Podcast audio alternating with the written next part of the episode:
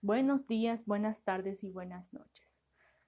Nos encontramos una vez más en el podcast Momento Literario, en el episodio 7, en el cual hablaré sobre la narrativa. En el anterior episodio ya les había comentado que quería desarrollar un poco mejor los elementos que conforman a un buen libro. En esta ocasión voy a hablar sobre la narrativa. La narrativa tiene diferentes significados.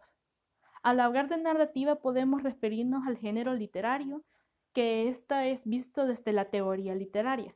En dicho género se describen hechos que conforman una secuencia en un tiempo y espacio determinado, vividos por uno o varios personajes. Siendo un género, tiene tres características principales, los personajes, la trama y el conflicto. La siguiente acepción nos dice que se ocupa de un proceso de comunicación mediante el cual el autor crea personajes para expresar ideas y emociones.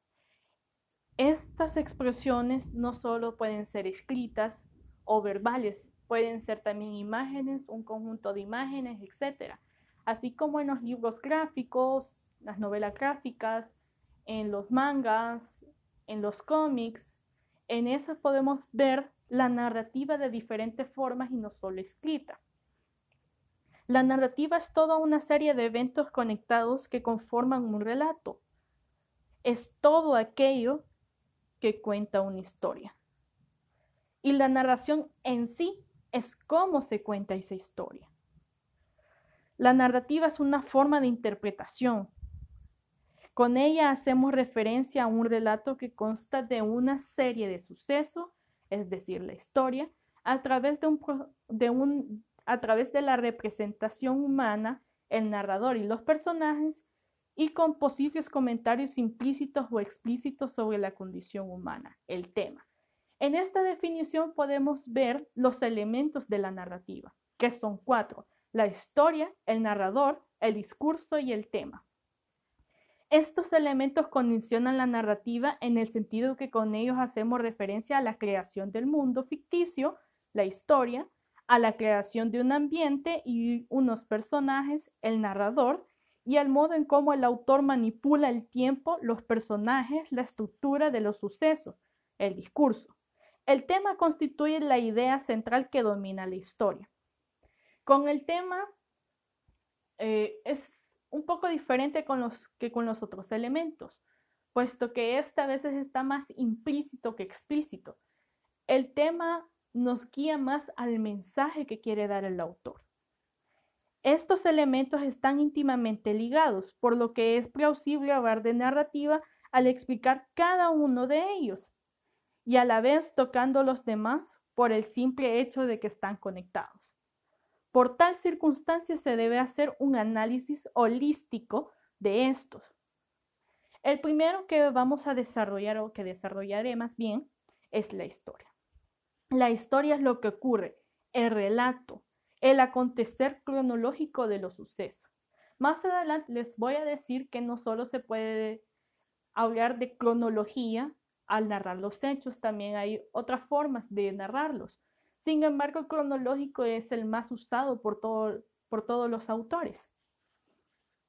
La historia se puede analizar a través de los elementos. Eh, aquí quiero hacer un paréntesis porque en cada uno de, los elementos que voy a desarrollar, esos tienen más elementos. No se puede decir que son características porque no lo son, son elementos. Entonces se va, a oír un poco repetitivo tal vez el que yo diga otro elemento o este elemento tiene otros elementos, pero es la forma de cómo estudiarlo y es la forma más fácil para estudiarlo. El primer elemento que tenemos de la historia es el marco. El marco puede ser abierto o cerrado. Y el marco se refiere al por qué se cuenta la historia. En la antigüedad se tenía más esta idea de escribir, explicar por qué es que llegamos a esta historia, ya sea de una forma más implícita o explícita, pero se tendía a decir más. Eh, ahora ya no se usa tanto, pero ¿A qué nos referimos con marco abierto o cerrado? El marco abierto es aquel que solo nos da el indicio para escribir nuestra historia. El marco cerrado es aquel que nos indica qué es toda nuestra historia. El desarrollo. El desarrollo tiene, digámoslo de una forma, otros componentes que son la exposición. Al hablar de la exposición nos referimos con el indicio de las cosas, es decir, la introducción, introducción, perdón, de cada uno de los factores de nuestro libro, es decir, los personajes, el mundo, los hechos, etc. La acción ascendente, que en la acción ascendente es cuando comienzan a pasar las cosas. Si bien no llegamos al clímax, que es el siguiente punto, pero comienzan a pasar ciertas cosas que nos llevan al clímax a la vez. Y el clímax es el nudo del libro, es el conflicto en sí y cómo llega al punto más alto. La acción descendente. Ese nudo se comienza a desenrollar poco a poco hasta que llega al desenlace, que es el último punto. El desenlace se resuelve o se trata de resolver el problema que ha sucedido en el, en el libro, el conflicto lo que llevó que bien un conflicto puede ser de carácter personal, es decir, con nuestro protagonista puede ser de carácter personal y podemos haber tenido un desarrollo del problema de, de forma a la introspectiva, digámoslo de alguna manera, viéndole más el lado psicológico al personaje. También puede ser un conflicto de otro estilo eh, que tenga que ver más con otros hechos de carácter bélico. Depende también mucho del tema que toquemos. Y todos estos componentes del desarrollo tienen que, tienen que guardar una relación lógico-causal y una relación lógico-temporal. Es decir, si comenzamos o si decimos que el problema central de nuestro libro se basa en la introspección, en la, en la, en el estudio de los valores morales, por decirlo de alguna manera, de nuestro personaje, tenemos que terminar desarrollando eso y darle un desenlace a eso. Es decir, que el personaje llega a una resolución de cómo manejar su moral. No puede llegar a una resolución de otro tipo a menos que nosotros le hayamos dado una causa para llegar ahí. El suspenso. El suspenso son las acciones y los, los puntos decisivos y el clímax. Las acciones, si bien pertenecen a la historia, los puntos decisivos pertenecen al discurso. Es decir, una acción se puede tomar en cuenta cuando yo fumo, por ejemplo, pero el desarrollo de esa acción corresponde al discurso. Si yo fumo por temor, por nerviosismo, eso ya corresponde a un desarrollo que se debe hacer en el discurso. Los puntos decisivos son aquellos que cambian o que marcan un punto de diferencia entre nuestra historia y que hace que la historia cobre un sentido tal vez diferente o un sentido más claro no sé si me doy a entender con esto. Pero bueno, el tema. El tema puede ser dominante, único, implícito, múltiple e explícito. Es decir, con dominante es que solo hay un tema, ya sea que se trate de diferentes formas, desde diferentes perspectivas, con diferentes personajes. Por ejemplo, puede ser que la infidelidad sea el tema pero se puede tratar con uno o más personajes, acotándolo desde diferentes perspectivas, por ejemplo, que se vea como la infidelidad, lo que puede llegar a pasarle a una pareja cuando es infiel, o por otro lado, lo que se siente ser infiel. Todas estas aristas perdón, se pueden tocar en un solo libro y solo tener un tema. Por eso es dominante y único. Múltiples cuando tenemos un conjunto de temas que se desarrollan al mismo tiempo, ya sea con uno o varios personajes.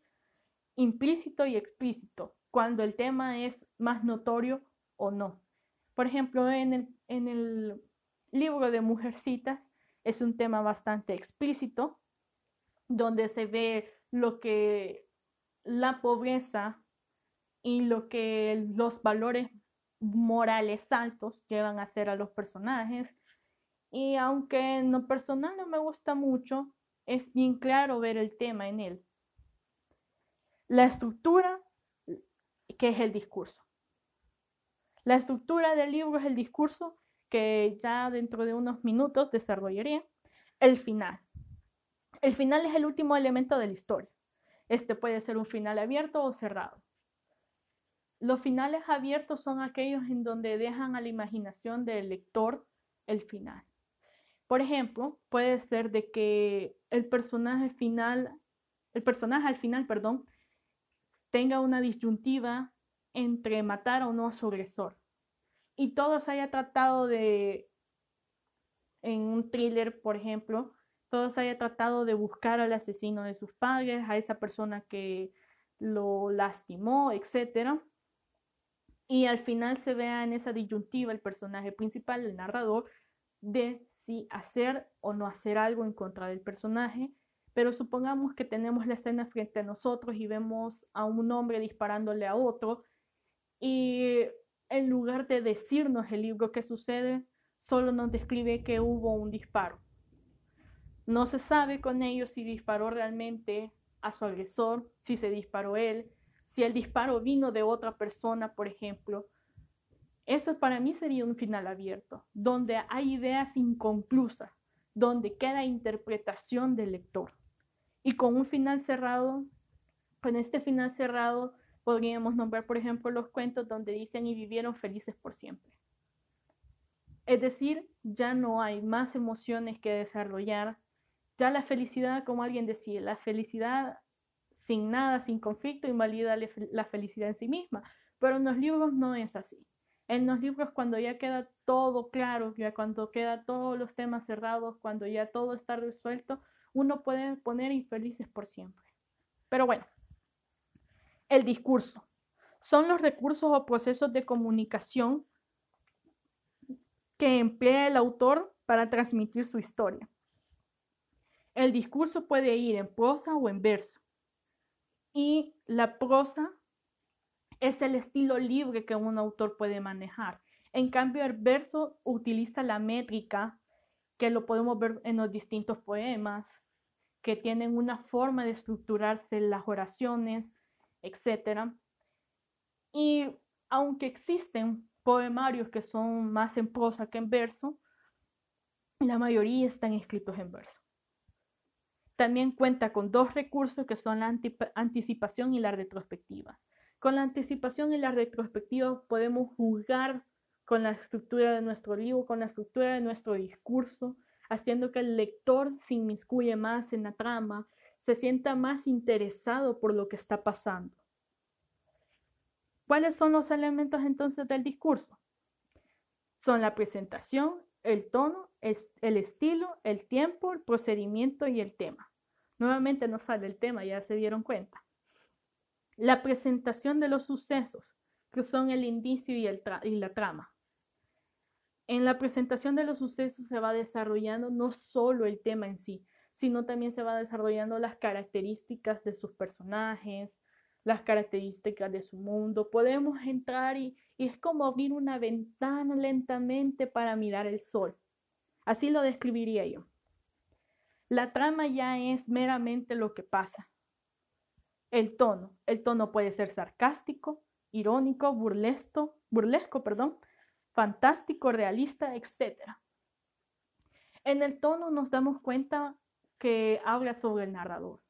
El narrador puede tener diferentes tonos y puede ser un tono más solemne, donde se hable un tema más fuerte, o puede ser un tono más sarcástico, como en algunos libros que tratan sobre los héroes, que el personaje principal es burlón, es juguetón, entre otras cosas, y ese personaje principal es el narrador, porque recordemos que, bueno, ya lo voy a desarrollar, pero recordemos que el narrador no solo puede ser un ente exterior, sino también puede ser uno de nuestros personajes.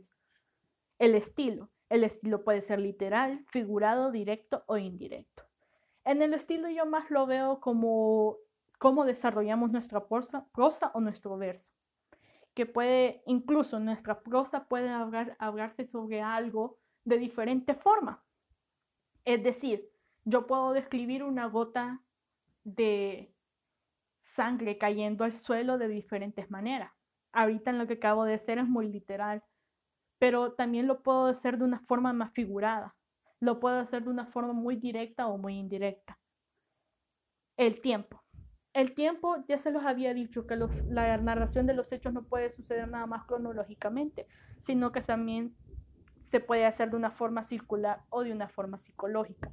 Cuando hablamos de una forma psicológica, es una combinación entre el cronológico y algo más. Es decir, el cronológico, por ejemplo, son lunes, martes, miércoles, jueves, viernes. El psicológico lo que trata es de cómo se sintieron esos días. Es decir, si por ejemplo el día lunes se sintió más largo, al día lunes se le da más desarrollo. Si el miércoles se sintió más corto, el día miércoles se desarrolla de forma más corta. No sé si me estoy dando a entender, pero la idea es que en el psicológico es la forma en cómo el narrador desarrolla o cómo ve el tiempo cronológico. El circular es cuando se comienza con el fin del libro y se termina con ese mismo fin formando un círculo en la narrativa. El tema, el tema ya les dije que puede ser dominante, único, múltiple, explícito e implícito. Ahora bien, el siguiente elemento de la historia es el narrador. El narrador es aquel que controla los procedimientos complementarios de toda narrativa. El narrador es el que guía la historia. Es una de las cosas más principales y en las que nos tenemos que enfocar mucho a la hora de escribir, porque dependiendo del narrador, una historia puede ser muy, muy interesante. Por ejemplo, en La ladrona de los libros, el narrador es la muerte, lo cual es bastante llamativo y hace que uno se interese por la historia, incluso sin saber de qué se trata.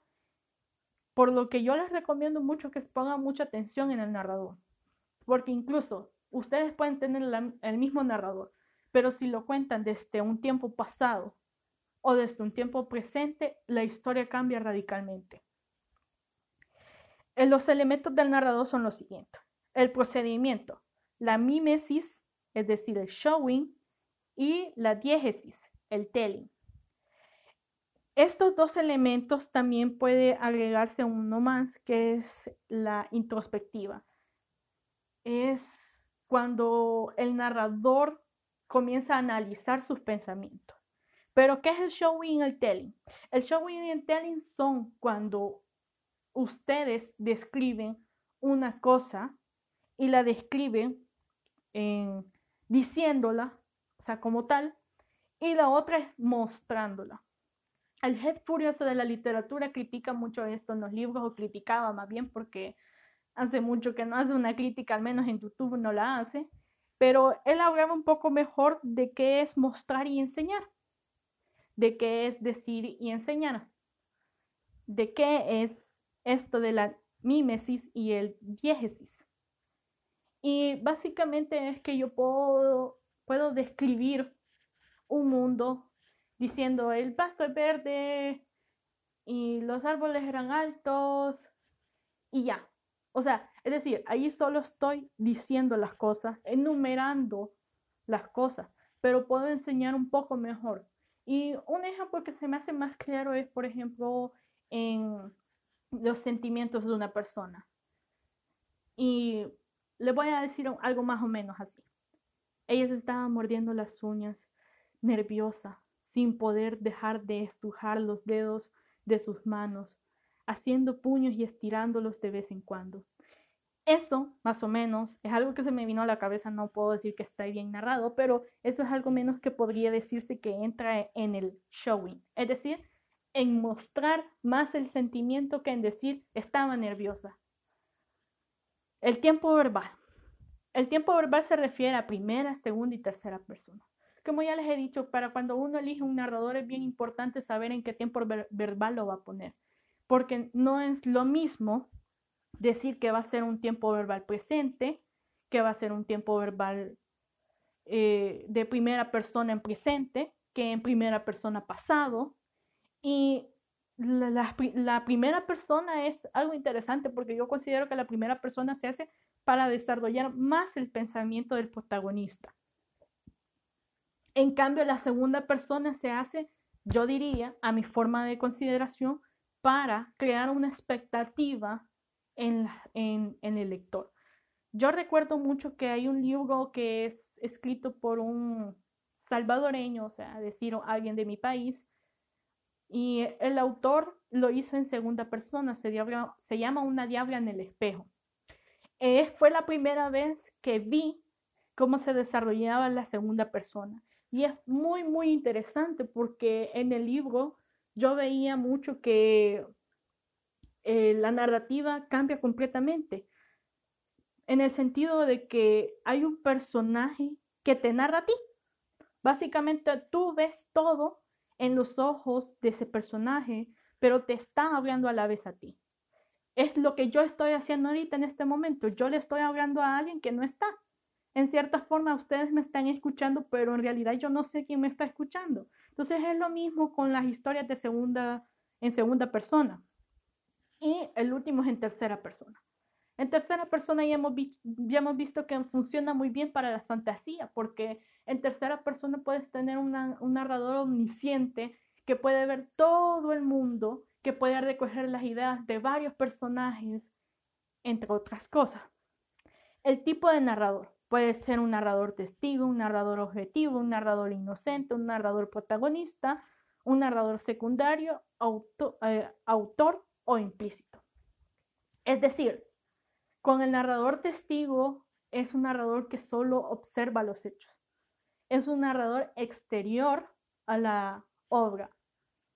Con el narrador objetivo es aquel que narra los hechos tal cual, sin ponerle sus sentimientos, sin decir nada, es decir, aquel que narra de una forma objetiva cómo se cayó un lápiz en el fondo del mar o lo que sea, sin decir que cayó de tal manera o sin decir que y dolió ver cómo se caía ese lápiz porque tenía algún valor para él, etc. Puede ser un narrador inocente, como ya lo decía. Los narradores protagonistas son muy usuales en el tipo de tiempo verbal de primera persona, por ejemplo. Y también podemos tener un narrador secundario, que es algo que se parece un poco al narrador testigo, pero el narrador secundario no quiere decir que sea muy objetivo como el narrador testigo. Un autor el narrador autor, yo la verdad es que no tengo muy claro cómo a decir yo estas cosas las he estudiado, pero no significa que yo sea experta en ello. Puede ser un narrador implícito, etc. Las características del narrador puede ser fidedigno, no confiable, omnisciente, que tenga una distancia temporal, espacial o psíquica. Hablemos un poco de esto. Vuelvo al ejemplo de una diabla en el espejo.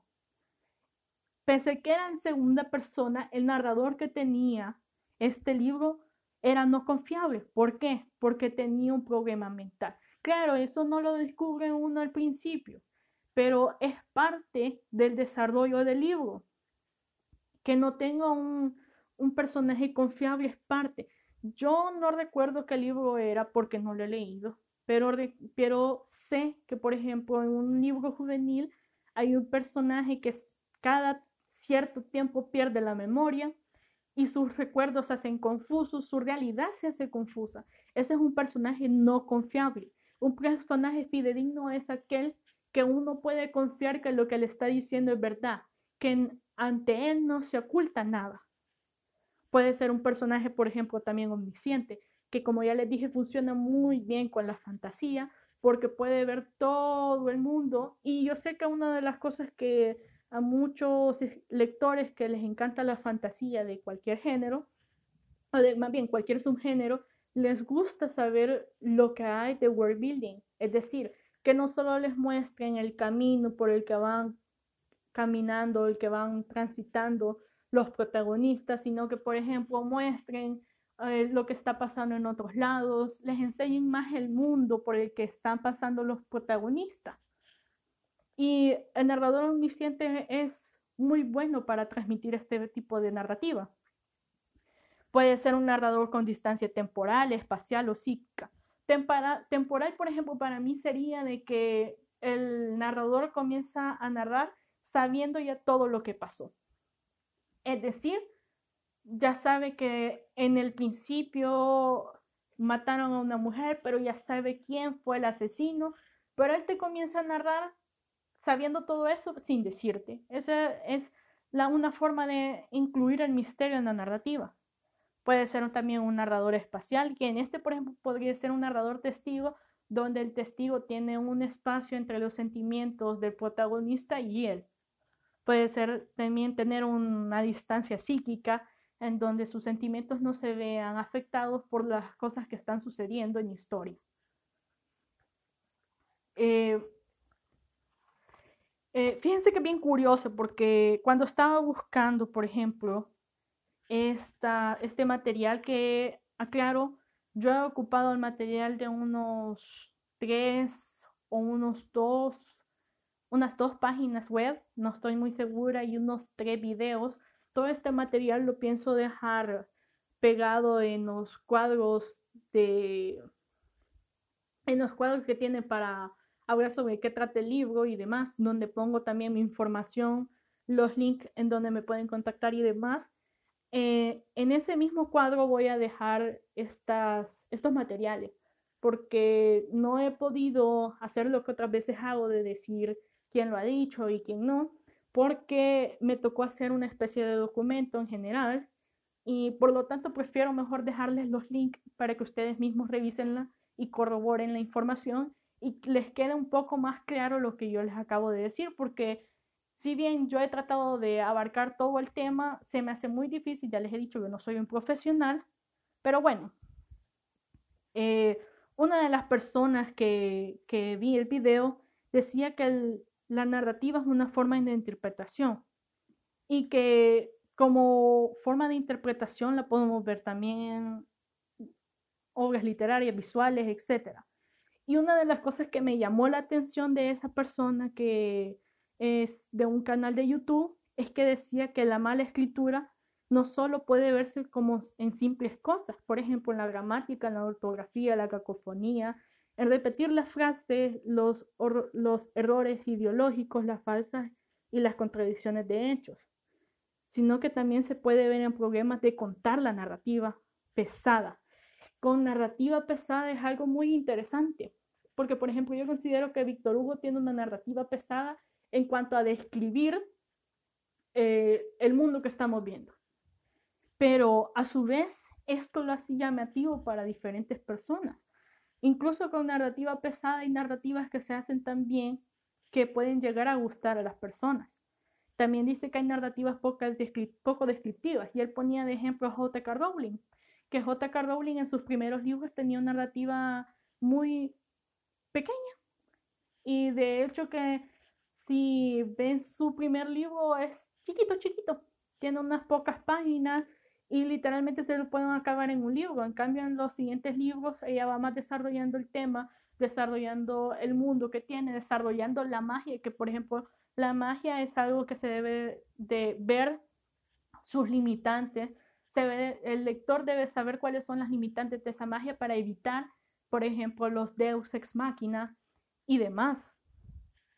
Y también se puede describir o tener malos personajes los personajes es algo de lo que me gustaría hablar después. Pero bueno, eh, hablando ya un poco mejor de los próximos podcasts, me gustaría hacer una cosita aquí y espero de que alguien lo haga, o sea, que alguien me responda.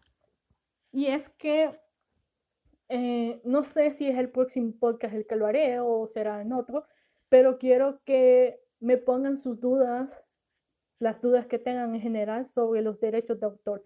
Ya pueden ser de índole económica o de índoles morales, porque así se dividen los derechos de autor, pero las dudas en general que tengan con los derechos de autor me las pueden hacer llegar a mis diferentes redes, ya sea a las redes de Momento Literario o a mis redes personales, y de esa forma tendré más perspectiva de qué es lo que les interesa saber porque yo sé que los derechos de autor es algo muy relevante que tienen que saber todas las personas que escriben. Y me refiero a todos, más allá de que si escriben un libro de narrativa o si escriben un libro de no ficción, lo que importa es que ustedes sepan los derechos que tienen por escribir esas cosas.